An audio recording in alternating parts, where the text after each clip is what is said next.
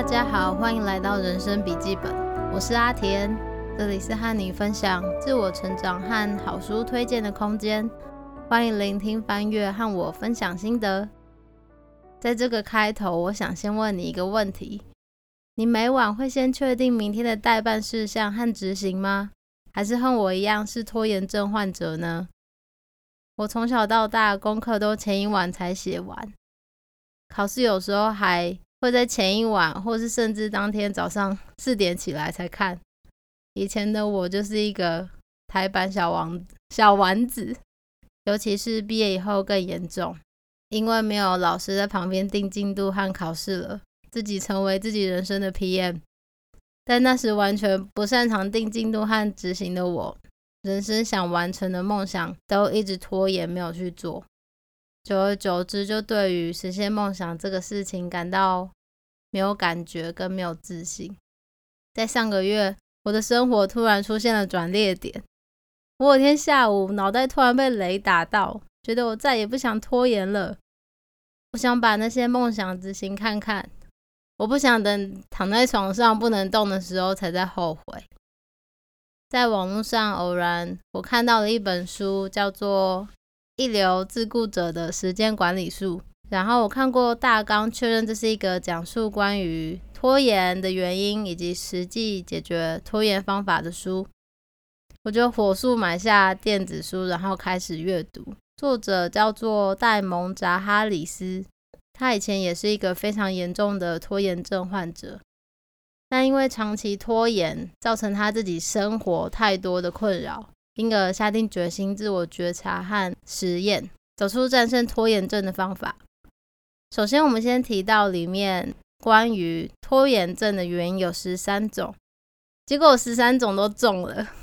我先挑出三个，觉得是最造成自己拖延症的主要原因跟你们分享。第一个是害怕失败，之前一直认为害怕会牵扯到对于自我价值的负面影响。像是没有在预定时间内完成自己原本准备要做的目标，我就会觉得自己很没有用，然后很难过。之后就觉得自己是一个不太擅长规划事情和执行计划的人。而作者的建议是，可以将失败重新定义为有用的资料和单纯的意见回馈。这是在一个平常生活中我比较没有听过的观念。原来失败可以是一件很正面而且有帮助的事情。接下来就是在失败的第一时间的时候，像是我有时候预计两小时要完成一件事，可是我超过了。即使我不小心当下责备了自己，下一秒还是先选择原谅自己，并把失败的原因列下来，作为下次执行时可以改善的依据。最后会慢慢的把失败视为执行专案中会遇到的过程。以及下一次可以更加优化的宝贵经验。第二点是更能获得立即性满足的选项。在那个时候，我一看到这个标题，突然觉得很多疑问都解开了。以前觉得为什么自己要一直分心跑去做其他事情，然后会觉得自己很没有定性，为什么没办法好好的坐在那边专心的做事情？结果是因为像是滑手机啊，跟朋友聊天，逛个网拍。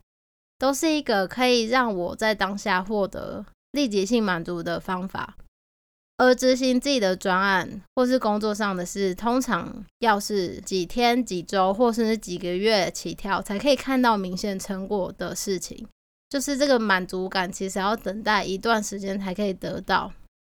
因为当下我得不到满足感，所以我就会想要去做一些立即性可以让我感到快乐的事情。后来根据作者给的几个建议，其中我觉得最有帮助的就是把每个代办事项列下来，然后制定积分制度，就像是我小的时候安庆班做的积分制度一样。像小时候就是如果考一百分就可以得到五分这样子，然后现在的话就是我如果有做完瑜伽，我就加三分；没做到扣一分。整理自己的房间有完成就加四分，没做到扣两分。每当我集满五十分，就可以给自己一个小奖励，像是去吃一次我最喜欢的寿司郎。那这个方法就会很适合喜欢集点数跟兑换奖品的人。而且这个方法的优点就是有时候没办法及时的在两个小时之内把这件事做完。可是我会因为想要得到那个积分，所以晚上的时候我就会再利用很多琐碎的时间，把这个计划全部都完成，这样我就可以得到积分了。这是一个当下可以让我感到满足的事情。第三点是消极负面的自我对话。以前的我真的超受这件事情所苦的。每当开始做一件事情的时候，心中就会有个声音跳出来说。我以前都失败了，这次还做得到吗？我真的要这么努力吗？我我好像不是一个那么积极、有有毅力的人。那个声音常常非常的大，大到会掩盖过自己想要好好过生活的心。那作者建议我们几个方法，像是第一个，质疑心中批评者提出的主张，具体的证据是什么？举例来说。我之前想要好好开始重训运动的时候，一开始会有声音跳出来说：“你真的做得到吗？你又没什么肌肉，会不会很累？一下子就不想做了。”那我就会请他提出具体的证据，像是：“呃，请问你怎么知道我一定会失败呢？有明确的证据可以证明我未来一定是失败的吗？不是有有明确的证据可以证明？”我在做这件事情的时候，一定会轻易的放弃吗？那其实这种事情是大家都说不准的嘛。所以其实像他提问这么具体的证据的时候，那些批评的声音通常都不见了，因为他们真的也没有办法可以去证明说执行这件事情的我们一定会失败。而在试了这个方法后，久而久之，心中那个批判自己的声音真的会越来越小声。像是我刚刚在回忆那些以前批评的声音，我就想了很久，因为真的很久没有听到了。而这也是让我感到很压抑的。我居然在一本关于时间管理的书找到一个和自我和解的方法。那这个方法也很推荐大家。那第一周的人生笔记就先写到这里。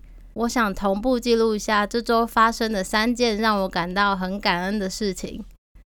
第一点。这周协助我的爸妈把卧室断舍离和大整理，他们都非常的开心，看到他们生活起来更方便和舒适，我也感到非常的满意。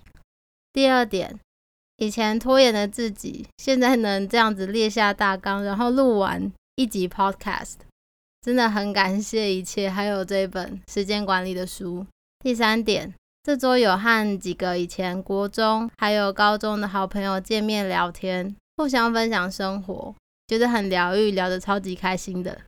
谢谢你的收听，也邀请你在留言列下三件你一直很想执行的事情，预计这一周想要开始推动的事情，我们一起互相陪伴，一起共好。感谢你收听人生笔记本，我们下周见。